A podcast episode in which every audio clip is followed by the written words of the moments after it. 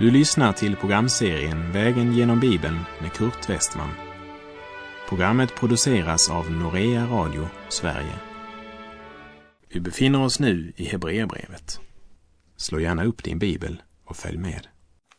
På vår vandring genom Hebreerbrevets elfte kapitel så har vi mött Abel som visat oss trons väg genom blodet från offerlammet. Hanok som illustrerar trons vandring med Gud i vardagen. Noa som talar till oss om att vara trons vittnen i vår samtid. Och Abraham som talar till oss om trons tillbedjan. Vi läser Hebreerbrevet 11, vers 13. I tron dog alla dessa utan att ha fått det som var utlovat. Men de såg det i fjärran och hälsade det och bekände sig vara gäster och främlingar på jorden. Den här versen säger otroligt mycket om våra trosfäder, Abel, Hanok, Noa, Abraham med flera. Även inför döden höll deras tro. Vi kan säga att döden var deras sista trosprov. Deras tro höll också i döden, trots att de ännu inte hade uppnått det som de hade fått löfte om. I tron såg de trons mål i fjärran och litade på Gud. Och denna troshållning gjorde dem till gäster och främlingar på jorden och genom det här budskapet så ropar Hebreerbrevet till oss som lever idag och påminner oss om att vi som Guds barn bara är gäster och pilgrimer på genomresa på denna jord. O, jag vet ett land bortom havets vreda brus. Från dess sköna strand strålar härlighet och ljus. O, jag längtar dit till Guds stad Jerusalem till mitt evigt trygga hem. Underbara land, o jag längtar efter dig. På din sälla strand, mina kära, vänta mig. Redan nu jag hör ute i anden mången gång deras glada välkomstsång. Har vi himmellängtan? Eller hör vi till dem som ska bli kvar när de som är gäster och pilgrimer på jorden hämtas hem. I tron dog alla dessa utan att ha fått det som var utlovat. Men de såg det i fjärran och hälsade det och bekände sig vara gäster och främlingar på jorden. Vi läser vidare Hebreerbrevet 11, verserna 14 till och med 16. Det som talar så visar därmed att de söker ett hemland. Om de hade menat det land som de gått utifrån hade de tillfälle att vända tillbaka dit. Men nu längtade de till ett bättre land, det himmelska. Därför blygs inte Gud för att kallas deras Gud, ty han har ställt i ordning en stad åt dem. Vårt liv, vårt tal och våra hållningar visar var vårt hjärta hör hemma. Abraham skämdes aldrig för att tala om att han var på väg mot ett himmelskt hemland. Hade han menat ur, som han hade utvandrat från, så hade han ju haft tillfälle att återvända dit. Men han längtade till ett bättre land. Gör du det? Eller längtar du tillbaka till ur, det vill säga tillbaka till världen? Om du menar att det är det som kan tillfredsställa dina behov, så kan du ju återvända till världen och ogudaktigheten. Personligen måste jag säga att jag längtar till ett bättre land, nämligen det himmelska. Jag samtalade med en man i 50-årsåldern som sa att Gud inte skäms att kallas Noas eller Abrahams Gud. Det kan jag förstå. Men tror du inte att han skäms för att kallas min Gud? Då påminde jag honom om när Abraham vände altaret ryggen för att söka sin räddning undan hungersnöden i Egypten, ljög om sin hustru och sa att hon var hans syster och så vidare. Men då ser han på mig och säger, ja men det fick han gjort upp med Gud. Och Gud upprättade honom och Abraham vandrade i tro. Då frågar jag mannen, har du inte gjort upp med Gud? Har inte Gud upprättat dig, renat dig i Jesu blod, skänkt dig syndernas förlåtelse och iklätt dig Kristi fullkomliga rättfärdighet? Ja, ja, det har du rätt i, svarade mannen i fråga. Jag vill inte påstå att jag förstår vers 16, men jag vill vittna och ropa ut att jag tror vad Guds ord vittnar i Hebreerbrevet 11.16. Att Gud inte skäms att kallas min Gud, så sant jag lever i ljuset. När sist min levnadssol går ned och mörkt det blir på enslig led, jag vet hos Gud mig återstår ett evigt sabbatsår. Och när jag målet nått en gång i Moses och i Lammets sång jag sjunga skall på högre vis min Herres lov och pris. Gud ser stort på den tro som bekänner sig till hoppet om en stad som han har ställt i ordning åt dem. Och i Matteus 22, verserna 31 till och med 33 säger Herren Jesus till dem som förnekade uppståndelsen. Men när det gäller de dödas uppståndelse har ni inte läst vad Gud har sagt till er. Jag är Abrahams Gud och Isaks Gud och Jakobs Gud. Han är inte en Gud för döda utan för levande. När folket hörde detta häpnade de över hans undervisning. Och det är just det som i Hebreerbrevet 11.16 är uttryckt med orden. Därför blygs inte Gud för att kallas deras Gud, ty han har ställt i ordning en stad åt dem.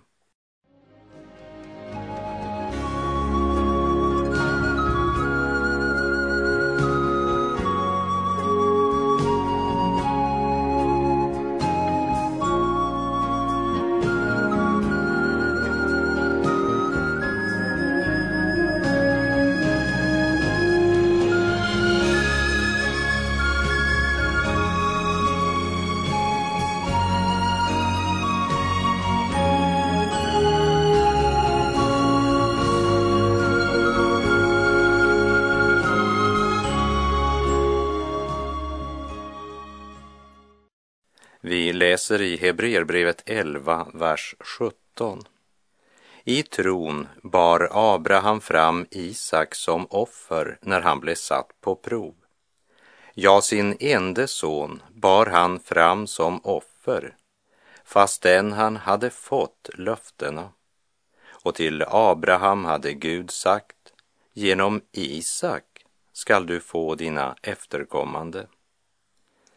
Det är vid den här punkten det avgörande trosprovet sker i Abrahams liv. Helt sedan han utvandrade från Ur i Kaldén har det varit en trosvandring. Och även om Abraham har en äldre son som heter Ismael så är det Isak som är den som är löftessonen. Det är genom Isak Gud givit Abraham och hans efterkommande löftet. Och vi läser vers 19. Abraham räknade med att Gud hade makt till och med att uppväcka från de döda. Därifrån fick han honom också tillbaka, bildligt talat.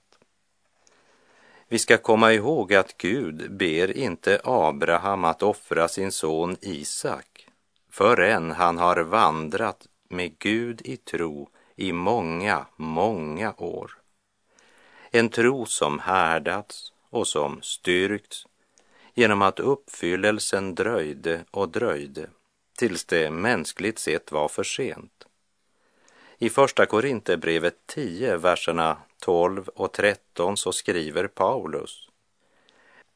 Därför skall den som menar sig stå se till att han inte faller. Ingen annan frestelse har drabbat er än vad människor får möta. Gud är trofast. Han ska inte tillåta att ni frestas över er förmåga, utan när frestelsen kommer skall han också bereda en utväg så att ni kan härda ut. Gud frestar eller prövar oss inte över vår förmåga, även om vi nog kan känna det så mer än en gång. Men Gud har ett mål med allt vad han tillåter och hans kärlek är fullkomlig. Låt aldrig Satan få dig att tvivla på Guds kärlek till dig, utan ta istället Herrens hälsning genom profeten Jeremia som en personlig hälsning till dig just nu. Jag citerar Jeremia 31, vers 3. Fjärran ifrån uppenbarade sig Herren för mig. Med en evig kärlek har jag älskat dig. Därför låter jag min nåd förbliva över dig. Lägg märke till att Gud aldrig krävde av Abraham att han skulle offra Ismael på ett altare. Vet du varför? Jo, för det första så var inte Ismael löftessonen. Och för det andra kan du vara säker på att Abraham aldrig skulle ha offrat honom. Varför inte? Helt enkelt därför att han hade inte något sådant löfte angående Ismael, så han kunde inte räkna med att få honom tillbaka. Och när Ismael var i den åldern var Abraham inte heller redo för ett sådant trosprov. Han ville ju inte ens sända ifrån sig Ismael, utan bad Gud att han skulle få behålla honom. Han älskade Ismael så högt att när Gud kommer och förnyar sitt löfte om att Abraham ska få en son med Sara, så säger Abraham, låt bara Ismael få leva inför dig Första Mosebok 17, vers 18. Och medan Isak bara var en liten baby så kunde Abraham aldrig ha offrat honom. Men när Abraham vandrat i tro och fostrats och prövats av Gud, då var Abraham redo att lyda Gud. Och därför prövas hans tro på detta sätt. Samtidigt ska vi komma ihåg att detta måste ske eftersom Isak förebildar frälsaren Kristus som ska dö för våra synder och besegra Satan, synden och döden och uppstå på tredje dag. Låt oss betrakta Abraham från en lite annorlunda synvinkel. För vi tänker oftast på de stora löften Gud gav honom angående landet som skulle bli hans och hans efterkommande. Men vad var det Abraham själv egentligen uppnådde under sin livstid? Vad var det han verkligen såg? Han såg aldrig dessa stora löften uppfyllas. Men vad Gud gav honom var ett hem. När han som ung man levde i Ur i Kaldén så fick han Sara, som han älskade, till sin hustru. Men så en dag när Abraham kommer hem och hans föräldrahem var ett hem präglat av avgudstyrkan. Och här vill jag citera vad Josua säger till folket i Josua 24, vers 2. Och Josua sade till allt folket, så säger Herren, Israels Gud. På andra sidan floden bodde era fäder i forna tider. Så gjorde också Tera, Abrahams och Nahors fader, och de tjänade där andra gudar. En dag så kommer Abraham hem och säger Gud har kallat mig att lämna denna plats. Och det som jag tyckte mig höra både Sara och hans far Tera säga. Men alla dina släktingar bor ju här. Affärerna går ju strålande och förresten, vart är det du har tänkt att resa? Och Abraham måste svara, det vet jag inte. Och släktingarna frågar, vad menar du med att Gud har kallat dig och att du ska resa härifrån Ur, men du vet inte vart du ska ta vägen? Mår du inte riktigt bra, eller?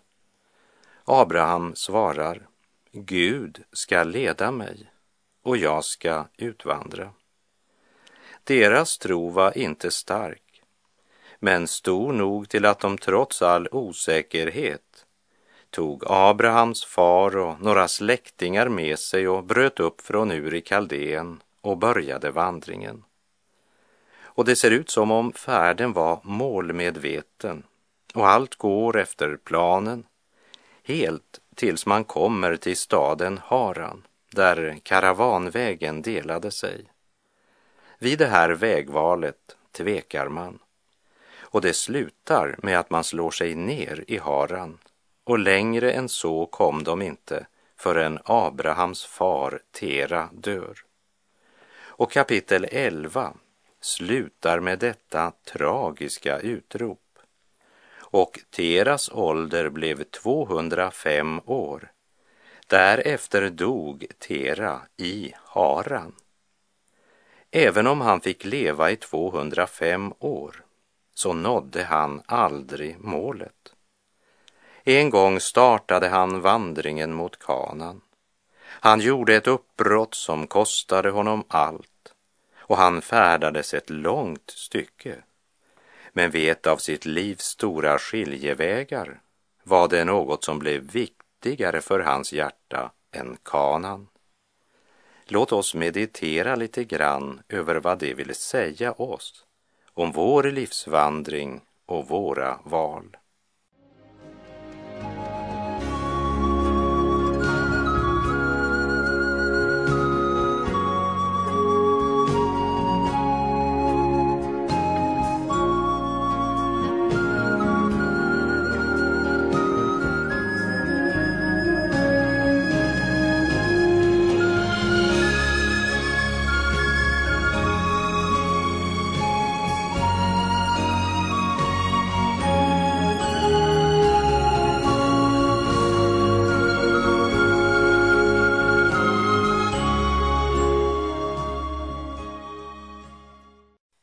Abrahams far Tera var en man som en gång tillsammans med Abraham hade börjat vandringen mot kanan, men som aldrig nådde målet.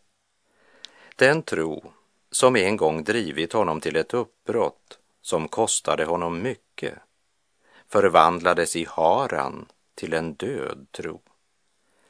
Men när Tara var död drog Abraham och Sarai vidare och när de kom till kanan uppenbarade Herren sig för Abraham och sa Abraham, jag kommer att hålla allt vad jag har lovat.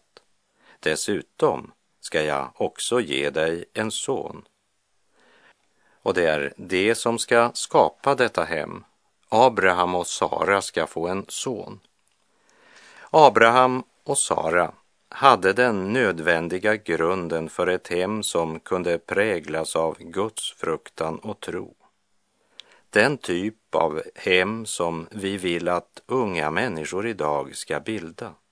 Vi kallar det för ett troende hem. Det handlar inte så mycket om regler och förbud, utan det handlar mera om att verkligen vandra med Gud i vardagen, vandra i tro. Är du ett Guds barn, så vandra i tro i ditt hem. Far ska vandra i tro, mor ska vandra i tro. Hemmet blir aldrig fullkomligt, Men det finns något som heter Herrens välsignelse över hemmet och gemenskapen. Men på denna syndens och dödens jord finns det inga problemfria äktenskap. Jag tackar Gud för unga och äldre par som varit på äktenskapsviken och som upplever att de fått god vägledning och hjälp. Men jag börjar bli trött på dessa som berättar om hur de varit på äktenskapsläger och som nu har det mest underbara äktenskap utan några moln på vardagens himmel. Äktenskapet handlar inte om en tillvaro utan regnskurar, men om att hjälpa varandra att finna platsen under Herrens paraply.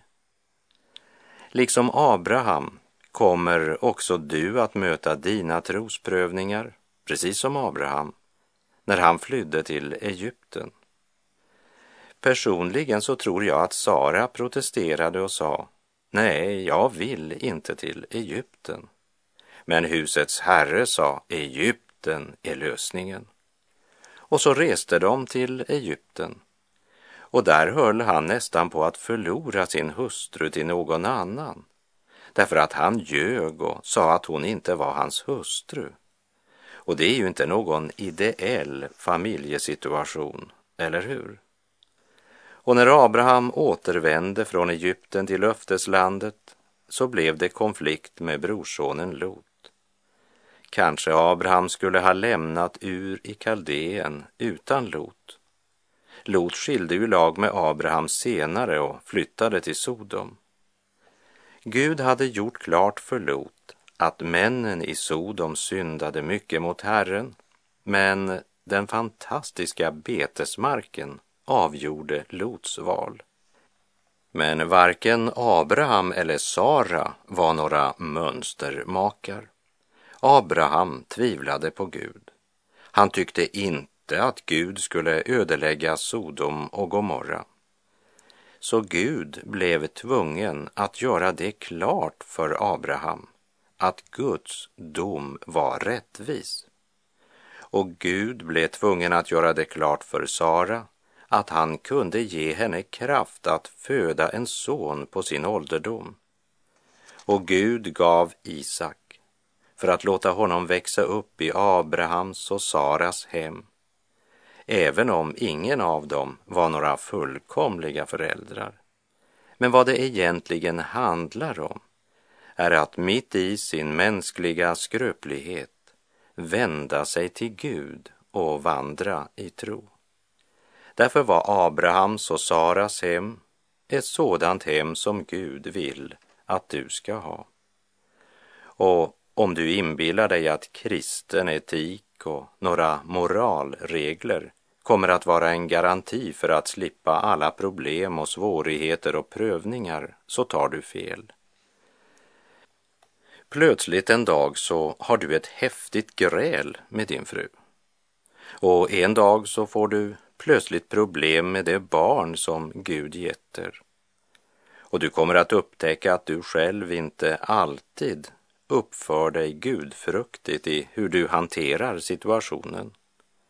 Ditt hem kommer inte att bli något ideellt eller fullkomligt. Men hur ska du då klara av alla dessa problem? Genom tron, min vän. Genom tron.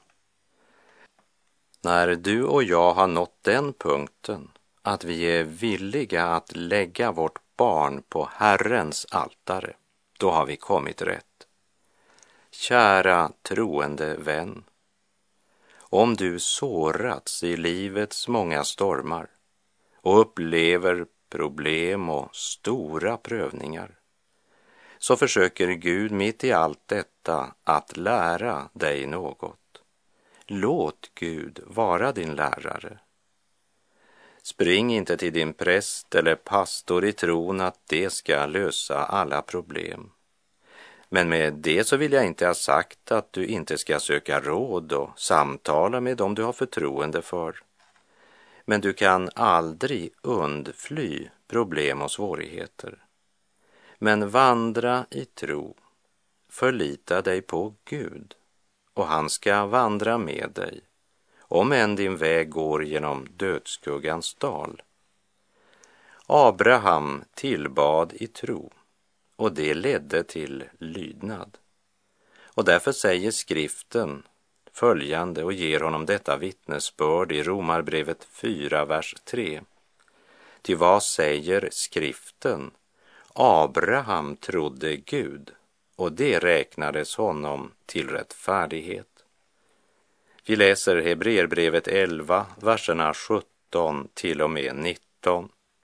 I tron bar Abraham fram Isak som offer när han blev satt på prov. Ja, sin ende son bar han fram som offer fastän han hade fått löftena. Och till honom hade Gud sagt, genom Isak skall du få dina efterkommande. Abraham räknade med att Gud hade makt till och med att uppväcka från de döda. Därifrån fick han honom också tillbaka, bildligt talat. Gud sina barn med vishet leder, han skiftar glädje och besvär. Ett barn som får allt vad det beder, sin egen ofärd snart begär. Lär då en gång att döma rätt om denna Faderns delningssätt. Om alla skatter vi förlore, så blir dock Jesus hos oss kvar. Om ingen vän i världen vore, en vän i Jesus jag dock har. Den sig åt honom anförtror, av lyckans skiften ej beror. Så falle då på våra kinder ej mera någon tröstlös tår. Vår nöd med Jesus oss förbinder. Vi är och hans och han är vår. Han våra sorger skall till slut, likt våra synder, plåna ut. Eller som Levi Petrus sjunger, himmel och jord ska brinna, höjder och berg försvinna, men den som tror ska finna. Löftena, det står kvar. Och med det så är vår tid ute för den här gången och jag säger på återhörande om du vill. Herren vare med dig. Må han få bevara dig i tron. Gud är god.